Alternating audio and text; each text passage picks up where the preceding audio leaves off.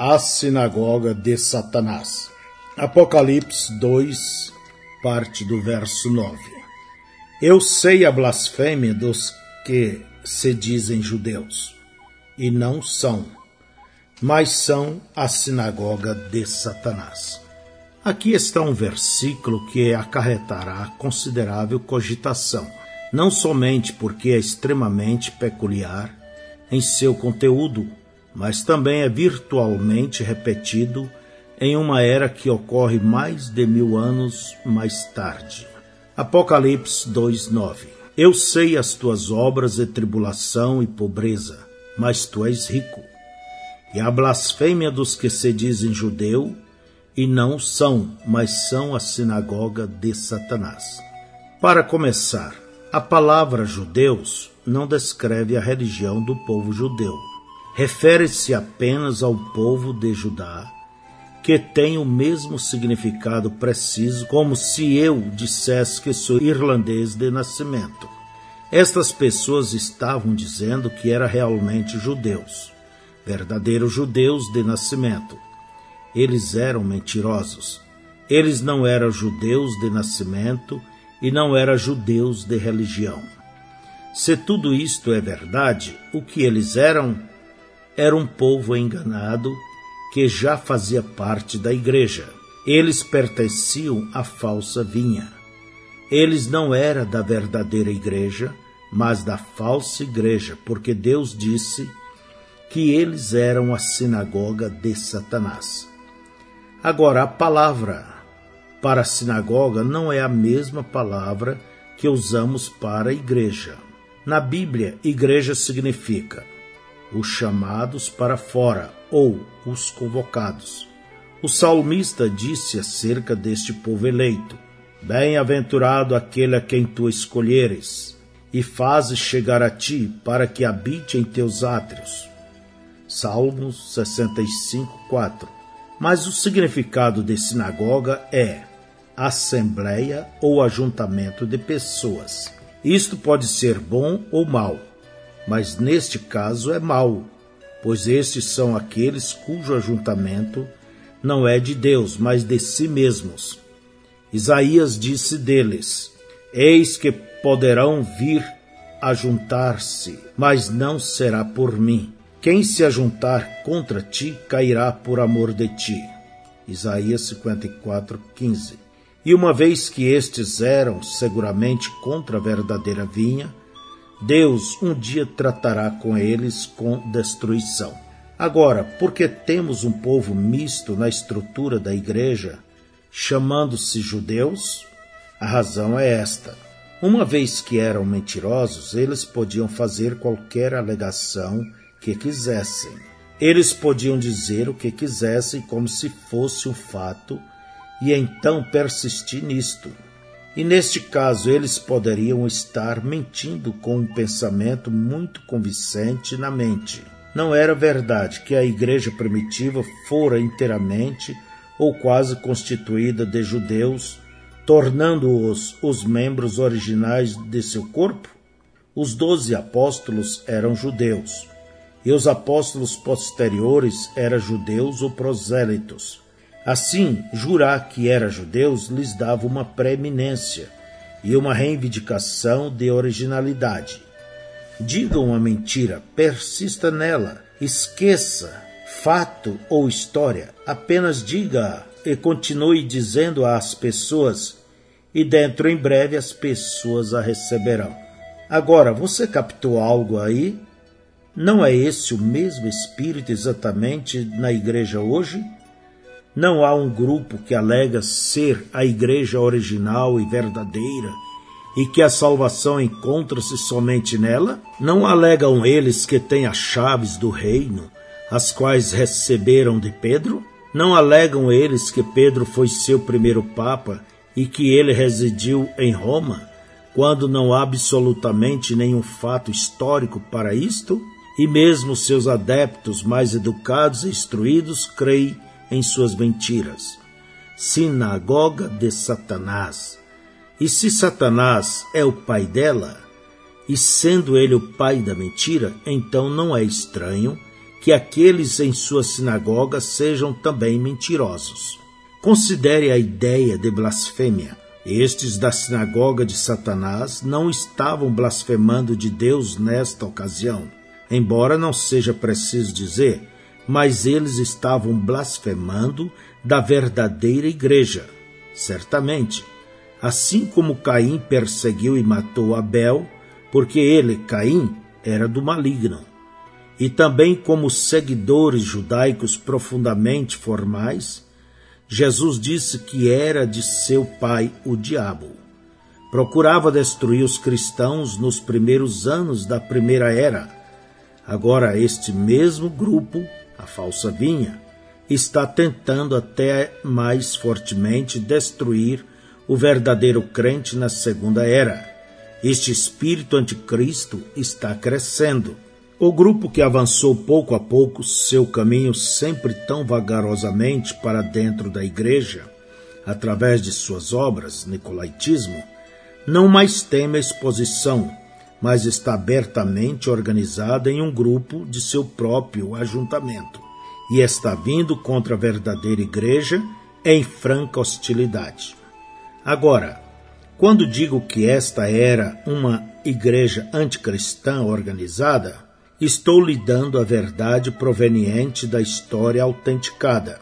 A primeira igreja fundada em Roma, nós seguiremos o curso de sua história na era de Pérgamo. Já tinha transformado a verdade de Deus em uma mentira, ao introduzir uma religião pagã com significado e nomes cristãos. Por volta da segunda era, ela era tão pagã, embora alegando ser a verdadeira igreja que Policarpo veio cerca de 1500 milhas em uma idade muito avançada pleitear com eles para voltarem. Eles não o fizeram. Eles tinham uma sólida hierarquia e uma sólida organização e um completo afastamento da palavra. Esta então é a sinagoga de Satanás, cheia de blasfêmia, na qual já estavam as sementes da doutrina do nicolaítismo e que brevemente seria o verdadeiro trono-poder da religião satânica. E isto é exatamente correto porque Apocalipse 2, parte do verso 9, não diz que estas pessoas são da sinagoga de Satanás, mas diz que são a sinagoga de Satanás. Este espírito do anticristo não é novo isso não é algo que veio apenas nas eras da Igreja. Tem estado aqui todo o tempo. Para obter um claro entendimento de como ele opera, de como ele vai contra Deus e assume o controle da Igreja, olhe no Velho Testamento e veja-o lá. Vamos examinar este espírito como foi manifestado em Israel quando ela saiu do Egito para ser a igreja no deserto. Exatamente como a igreja primitiva começou, sob o puro ministério do Espírito Santo, com sinais e prodígios e manifestações tais como profecia, línguas e interpretação, sabedoria, conhecimento e cura. Assim, nos dias de Israel, quando deixaram o Egito, eles estavam sob a liderança do Espírito de Deus manifestando-se em dons. Deus era o líder do povo. Realmente ele era seu rei.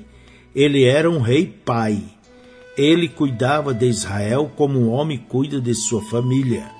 Ele os alimentava, fazia suas guerras, tornava suas dificuldades amenas e resolvia seus problemas. Ele simplesmente ocupava-se com eles eles eram a única nação para a qual ele era verdadeiramente Deus. Mas um dia eles começaram a olhar ao redor e eles viram os filisteus e outras nações com reis sobre elas. Aquilo atraiu sua atenção e eles decidiram que deveriam humanizar sua liderança. Assim eles quiseram um rei Agora, o próprio Deus ia humanizar a liderança na pessoa do Senhor Jesus Cristo, mas eles passaram adiante dele. Satanás conhecia o plano de Deus, assim ele pôs nos corações das pessoas passarem adiante de Deus a palavra. Quando eles aproximaram-se de Samuel e pediram rei, Samuel ficou tão consternado que seu coração quase falhou. Deus estivera conduzindo seu povo através deste consagrado profeta, escrituristicamente vindicado, e ele sentiu que tinha sido rejeitado. Ele reuniu o povo e suplicou para não se afastarem de Deus, que os tinha carregado como crianças e os feito prosperar e os abençoado. Mas eles persistiram. Eles disseram a Samuel: Tu nunca estivestes errado em teu comando, tu nunca fostes desonesto em teus procedimentos financeiros, tu tens dado o melhor de ti para manter-nos em linha com a palavra do Senhor. Nós damos valor aos milagres, à sabedoria, à provisão e à proteção de Deus. Nós cremos nisto, nós gostamos disto. E além do mais, não queremos ficar sem isto, só que queremos um rei que nos conduza a batalhar. Ora, é claro que quando sairmos a batalhar, é ainda nossa intenção de ter os sacerdotes indo adiante, com Judá seguindo, e nós tocaremos as trombetas e gritaremos e cantaremos. Nós não pretendemos parar nada disso, mas nós queremos um rei que seja um de nós para nos conduzir. E Deus disse a Samuel: Veja, eles não te têm rejeitado a ti, antes a mim me têm rejeitado de governar sobre eles. Quão trágico foi isto! Mal se apercebiam que, quando estava pedindo a Deus para serem como o resto do mundo, eles o estavam rejeitando, pois Deus ordenara que seu povo agisse diferente do mundo eles não são do mundo, e não se parecem com o mundo, e não agem com o mundo. Eles estão crucificados para o mundo, e o mundo está crucificado para eles. 2 Coríntios 6, verso 17 e 18. Pelo que saí do meio deles e apartai-vos, diz o Senhor, e não toqueis nada imundo, e eu vos receberei, e eu serei para vós pai, e vós sereis para mim filhos e filhas, diz o Senhor Todo-Poderoso. Veja você, a única diferença entre Israel e o resto das nações era Deus. Posto Deus de lado, Israel era como qualquer outra nação.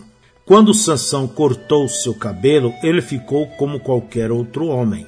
Põe a liderança do Espírito Santo de lado e a igreja nada mais é do que o mundo com o nome de Deus vinculado a ela.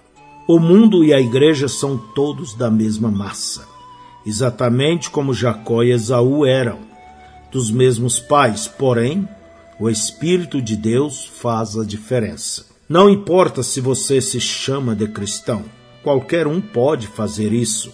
A questão é se você tem ou não o Espírito de Deus em você.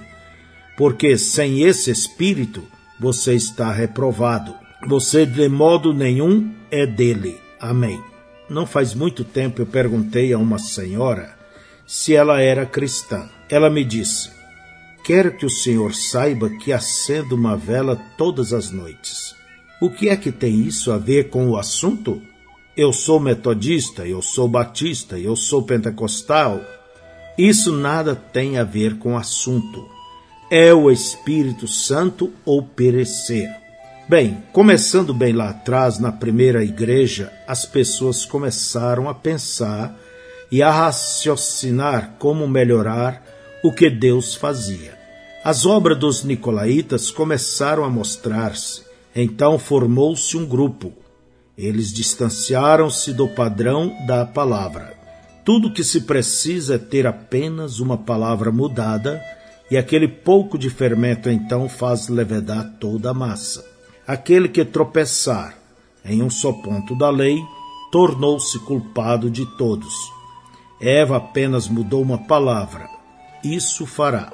E quando aquele grupo centrado em Satanás se formou, começou a odiar e combater os verdadeiros crentes, insistindo que eles, os estranhos, era a igreja de Deus. Notem como a organização gera ódio. Ela destrói o companheirismo. ela produz amargura. Isso é o que mirra significa. Era disso que Esmirna estava cheia, a amargura. Uma raiz de amargura contamina muitos. Assim, mais e mais contaminação estava entrando. Cada era sentiria suas cicatrizes. A era de Esmirna tinha se desviado para longe do original. Ela tinha se tornado híbrida. Ela tinha se hibridizado de maneira que fez Eva. Você sabe que um híbrido é o que surge de duas espécies que se cruzam. O resultado já não é mais puro como o original, é um mestiço. Bem, quando Eva permitiu que a besta misturasse sua semente com a dela, ela gerou uma criatura chamada Caim, que não era um ser humano puro, ele era do maligno. Notem quão diferente ele era de Abel. Notem quão diferente ele era de Sete. Ele odiava Deus e não obedecia à palavra, e perseguiu e matou o justo. Ele se elevou acima da palavra de Deus. A igreja também tem se afastado do que ela era originalmente. Ela é híbrida, isto é, a igreja nominal é híbrida. As pessoas dizem: Eu sou batista, não era assim no princípio. Eu sou metodista. Não era assim no princípio. Em lugar da reta palavra de Deus, em lugar de homens cheios do Espírito na igreja, que eram guiados por revelação dada pelo Espírito, agora há credos e estatutos e cultas conjecturas de homens instruídos. O aprendizado tem tomado o lugar da revelação a razão tem substituído a fé. O programa tem substituído o louvor espontâneo do Espírito Santo. Não foi assim no princípio. Toda a espécie tem mudado. Tornou-se uma igreja híbrida. Ora, quando a igreja se torna hibridizada, produzirá cristãos puros? Ela não pode. A vida ou semente que faz nascer cristãos não está neles Semelhantes produzem semelhantes. Os batistas produzem mais batistas, e eles agem como batistas. Metodistas produzem metodistas, e eles agem como metodistas. Nenhum deles é conhecido pelo poder de Deus, nem pode sê-lo, porque isto não está lá. Eles são conhecidos por sua adoração cerimonial a Deus e seus credos e dogmas. Por falar em híbrido, você conhece o híbrido mais famoso do mundo? Tem estado conosco por muito tempo, é o mulo. É um cruzamento entre um asno e uma égua. Ele é um tipo engraçado de animal. Ele não pode se reproduzir, ele não tem a vida que possa fazer isso. Todavia, ele trabalha duro. Ele pode superar o cavalo ou o asno no trabalho, mas observe a sua natureza. Ele é teimoso e nunca se pode confiar nele. Ele é uma figura perfeita da religião híbrida, um cruzamento entre a verdade e as trevas. Porque o cavalo é um tipo do verdadeiro crente e o jumento uma figura do injusto. Misture-os e você terá uma religião formal e estéril. Ela não tem a semente de vida. Está morta. Ela pode falar acerca da verdade, mas não pode produzi-la. Ela não tem Deus em seu meio. Embora se reúna e fale de Deus, ainda durante todo o tempo nega sistematicamente a eficácia. Eles negarão a palavra no próprio nome do Senhor, e não há qualquer esperança para eles. Você se dá conta de que nenhuma religião organizada jamais teve um avivamento? Nunca. Uma vez que se organizaram, morreram. Jamais podem voltar. Não, Senhor. Eu posso lhes mostrar isso em tipo, em Êxodo 13, 13. Porém, tudo que abrir a madre da jumenta, resgatarás com cordeiro. E se o não resgatares, cortar-lhe-ás a cabeça. Mas todo primogênito do homem entre teus filhos resgatarás. Veja, o jumento pode ser redimido. Cada pecador miserável pode ser redimido pelo sacrifício sangrento de Jesus Cristo, ou, ao rejeitar Cristo, ele próprio ser rejeitado. Mas não se redime o mulo. Não há redenção para ele. Não há sangue para ele. Não pode haver porque o mulo refugia-se na igreja, enquanto o jumento refugia-se no sangue. O mulo não tem nenhuma semente nele que possa ser vivificada, porém o jumento tem semente. Ora, há poucas semanas atrás eu li um editorial. Sim, era um editorial escrito por um negociante não salvo, não por um cristão. Ele dizia que estava pasmado com as igrejas. Ele não podia entendê-las. Eles tinham seminários cheios de professores que ensinavam a palavra de Deus a fim de destruí-la. Ora, este homem não podia compreender isso. Ele estava estarrecido com isto. Ele dizia que podia compreender o ateu, ou comunista, ou livre pensador, ou alguém assim fazendo isso. Mas quando a própria igreja destruía a palavra de Deus, era equivalente a um assassinato premeditado. Eis aí sua religião híbrida. Acorde, América, antes que seja tarde demais. Quando a igreja se afastar da palavra, ela crerá qualquer coisa. É como Eva.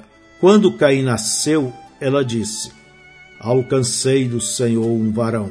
Agora você se dá conta de que ela realmente quis dizer isso?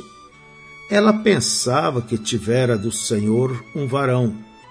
Veja você, uma vez que ela fora enganada ao tomar a palavra de Satanás, em vez da palavra de Deus, ela então pensava que tudo que dissesse estaria correto. Se ela dizia que tivera de Deus um varão, então ela tivera de Deus um varão. Mas Deus estabeleceu leis em seu universo. Uma boa semente só pode produzir bom fruto e a má semente só pode produzir mau fruto. Agora, cada semente, embora diferente, utilizará a mesma terra, alimento, umidade, a luz do sol, porém produzirá segundo sua própria espécie. Observe a história da linhagem de Caim. Observe a história da linhagem de Sete apenas uma diferença entre elas, a semente original, nada mais. Se você examinar bem atentamente esta declaração de Eva, você notará que ela tinha mais entendimento do que a maioria se dá conta. Ela não atribuiu o filho a Satanás, pois isto teria feito igual a Deus. Somente Deus podia criar a célula ovo no ventre de Maria. Satanás não podia fazer isso. Eva sabia disso. Satanás só pode perverter. Assim ele a enganou com a semente errada. Foi a semente da serpente que produziu Caim. Foi a semente de Adão que produziu Abel e Sete.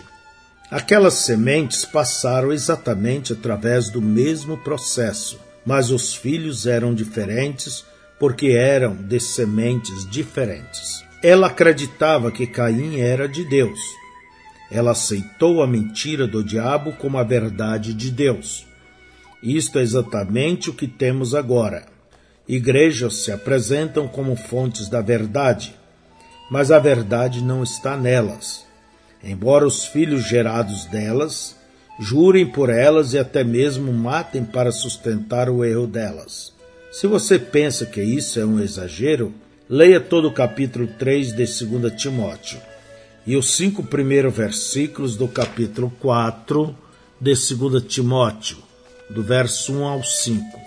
Conjuro-te, pois, diante de Deus e do Senhor Jesus Cristo, que há de julgar os vivos e os mortos na sua vinda e no seu reino, que pregues a palavra, instes a tempo e fora de tempo, redarguas, repreendas, exortes com toda a longanimidade e doutrina, porque virá tempo em que não sofrerão a sã doutrina, mas, tendo comichão nos ouvidos, Amontoarão para si doutores conforme as suas próprias concupiscências, e desviarão os ouvidos da verdade, voltando às fábulas.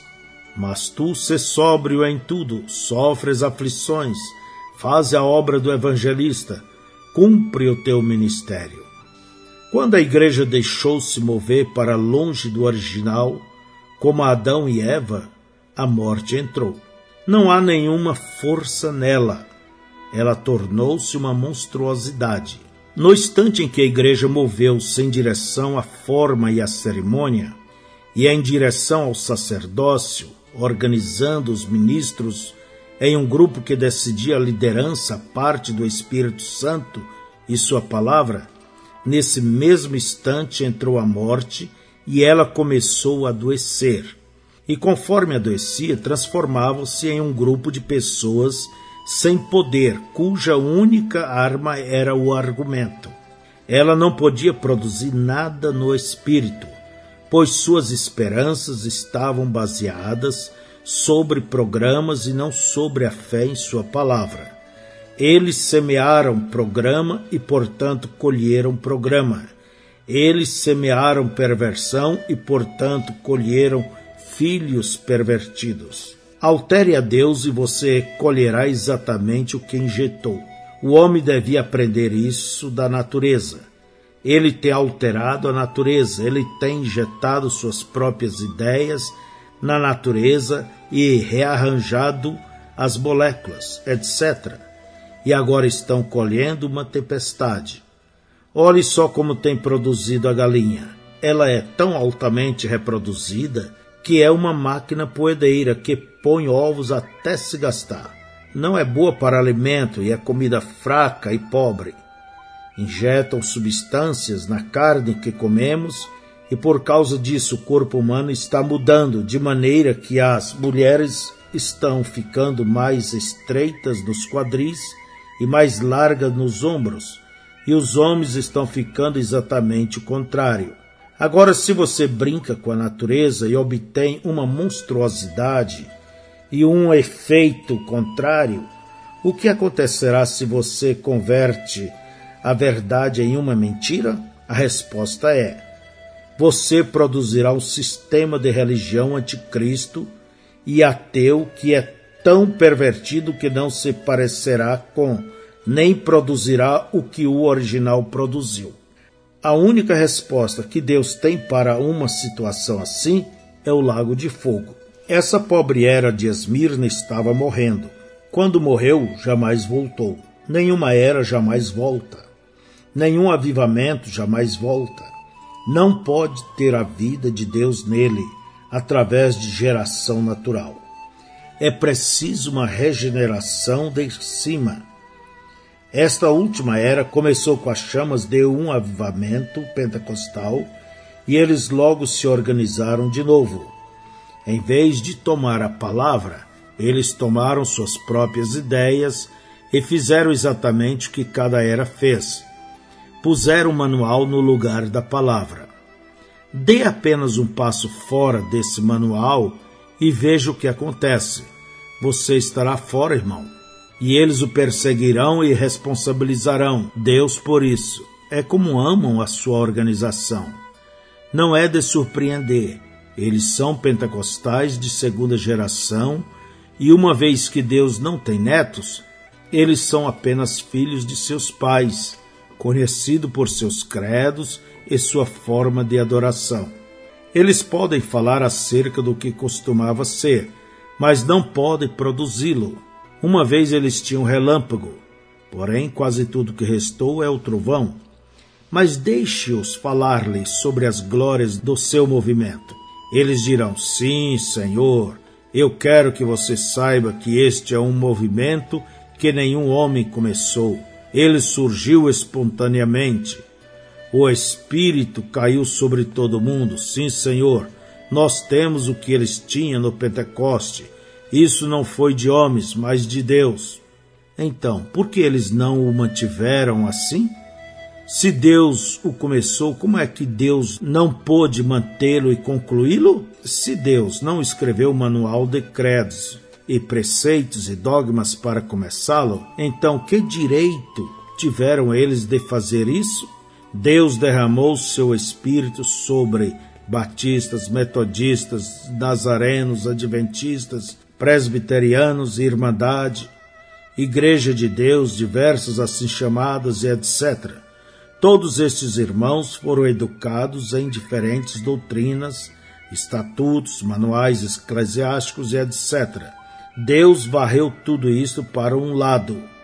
Ele destruiu suas teorias dispensatórias e restaurou os dons do Espírito provando que ele é o mesmo ontem, hoje e eternamente. Mas aqueles pentecostais aprenderam sua lição sobre organização? Não, Senhor.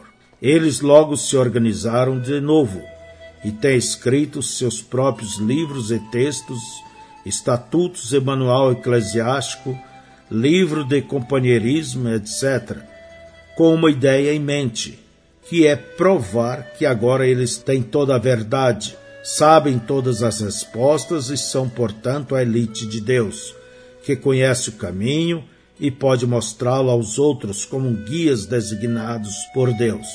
Mas eles não têm isto. Eles têm se hibridizado como os próprios grupos de onde saíram. Se querem estar na noiva, eles vão ter que sair exatamente como fizeram seus antepassados. Eles são como todos os demais. O avivamento acabou, eles estão tentando viver um nome e estão mortos. Eles adotaram a organização, falando durante todo o tempo acerca do Espírito de Deus. Eles falam acerca da evidência do Espírito Santo, mas esquece que o diabo pode falar em línguas também. A completa confusão de Babel está em seu meio e eles a chamam de Espírito de Deus. Uma vez mais vemos o homem dizendo a Deus, em vez de Deus dizendo ao homem. Ora, você pode querer me censurar aqui mesmo pelo que disse. Tudo bem. Eles se chamam pentecostais e evangelho pleno. Deixe-os provar isto. No Pentecoste, o fogo veio em uma nuvem e separou-se sobre cada um deles como uma língua e caiu sobre cada um. Onde está o fogo? Eles falaram em línguas no Pentecostes e as pessoas que escutavam compreenderam. Onde está isso? Toda a multidão de crentes comportavam-se como uma família. Os pentecostais estão tão terrivelmente divididos como qualquer grupo na história. Nenhum homem ousava ajuntar-se à igreja primitiva, mas somente Deus acrescentava. Eles têm tantos bodes entre eles quanto qualquer outro grupo. Eles alegam ser o evangelho pleno, mas não pode prová-lo. Suas igrejas estão tão vazias de poder como qualquer outra delas. Se eles são o Evangelho pleno, seria melhor admitirmos que a Bíblia cometeu o engano quando descreveu os homens do Evangelho pleno no Pentecostes. Eles cantam: Tem havido uma grande mudança em mim. Eles estão certos, mas a mudança não tem sido para melhor. É tempo de voltar a Deus eles têm nome de que vivem, mas estão mortos. Línguas não são evidência do avivamento, é evidência de morte. As línguas proclamaram a evidência de que a religião cerimonial dos judeus acabara e que uma nova era tinha começado. As línguas hoje estão dando fim à igreja gentia e o evangelho está voltando aos judeus. As pessoas estão falando que as línguas estão proclamando um grande movimento espiritual. Eles perderam a oportunidade. A verdade é que isto está escrevendo o fim de todas as ideias, programas e reinos humanos. E o reino de Deus está sendo introduzido. Desperta, povo de Deus, desperta. Se você acha que isto não é verdade, ouça isto. Por todo o mundo, tanto nos grupos pentecostais como nos fundamentalistas, eles estão organizando os homens de negócios. Eles têm invadido o púlpito sem um chamado de Deus. Eles têm se intitulado de pescadores de homens e fundadores de um movimento de Deus. E dizem que o talentoso ministério de Efésios 4, verso 10 ao 13, que Deus deu à igreja falhou. Portanto, eles estão assumindo o comando. Aqui estamos bem no meio do cumprimento da profecia chamada a contradição de Coré, e eles nem mesmo sabem que a têm cumprido. Eles cegamente seguem adiante, pregando experiência em lugar da verdade. Que Deus tenha misericórdia deles. Que seus olhos sejam abertos antes que seja tarde demais. Ó, oh, ouça-me, desde quando o prestígio do dinheiro, a liderança social, a habilidade nos negócios ou a simples perícia mental alguma vez qualificou um homem para a liderança espiritual ou deu qualquer peso à palavra de Deus? É quando, de todas as maneiras, o materialismo ou os valores humanos começam a mostrar-se como o meio pelo qual Deus opera em lugar de unicamente o Espírito Santo. Então estamos lutando contra Deus e não por Ele. Agora, eu quero que isto fique bem gravado aqui. Eu não estou falando contra os anciãos da igreja, não, Senhor. E esse ancião pode ser tão pobre como jamais algum homem tenha sido ou ser o homem mais rico do mundo, desde que ele seja um ancião de coração e de fato. Eu não hesitaria em ordenar qualquer homem que tenha as verdadeiras qualificações espirituais como um ancião ou um diácono, independentemente de suas finanças ou posição social. Mas quando você vê uma estrutura social ou financeira entrar na igreja que divide as pessoas de todas as maneiras. Isso não é de Deus. É um outro sinal dos tempos nesta era de Laodiceia, fisicamente rica, mas espiritualmente empobrecida, na qual estamos agora vivendo. Eu sei a tua pobreza. Você notou que a pobreza deles está associada com a sinagoga de Satanás nesse mesmo versículo? Sim. É a rica e poderosa organização que tem a riqueza e é sempre expulso o pequeno povo que serve a Deus. Quando o Espírito de Deus se move nos corações dos homens, quem é que deixa os edifícios e a propriedade? O pequeno rebanho sempre perde para a grande organização. E para onde então vão as pessoas? Eles adoram nas casas, velhos armazéns e porões, exatamente como fizera quando foram para as catacumbas. Estas pessoas eram pobres nos bens deste mundo, certamente, mas eram ricas no espírito. Eu sei a blasfêmia deles. Ora, aqui não existe a ideia de que estes mentirosos estão blasfemando de Deus. Embora isso seja subentendido, porém eles estão blasfemando da verdadeira igreja. É sempre assim. Os judeus de Jerusalém blasfemaram da igreja no princípio. Os gentios politeístas fizeram o mesmo. Se alguém vai ser mal falado, será sempre a verdadeira semente. Nos dias de Nero, os cristãos eram acusados por cada calamidade, até pelo incêndio de Roma. E em países comunistas, o pequeno rebanho, embora realmente insignificante em tamanho, é sempre o primeiro a ser exterminado. Embora os cristãos sejam pessoas boas e leais, que somente fazem o bem, eles serão sempre perseguidos até o fim, para que possam ser fisicamente destruídos. A razão disto ser assim é porque eles são uma repreensão para os ateus. Como um polegar inflamado, eles destacam-se diante dos ímpios. E embora os justos não pretendam fazer qualquer dano aos ímpios, mas queira somente fazer o bem, invariavelmente descobre que são herdados, como foi João Batista com Herodes. Porque João não queria causar dano a Herodes nem a sua esposa, a não ser salvá-los da ira de Deus.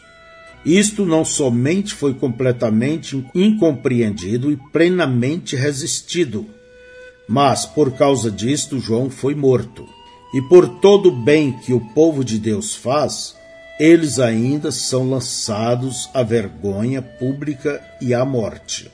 Seguramente deve haver alguma força sinistra por detrás de um povo que seria tão destituído de consciência que retribuiria o mal àqueles que lhe fizesse o bem. Sim, a tal força é Satanás. A resposta encontra-se no versículo seguinte.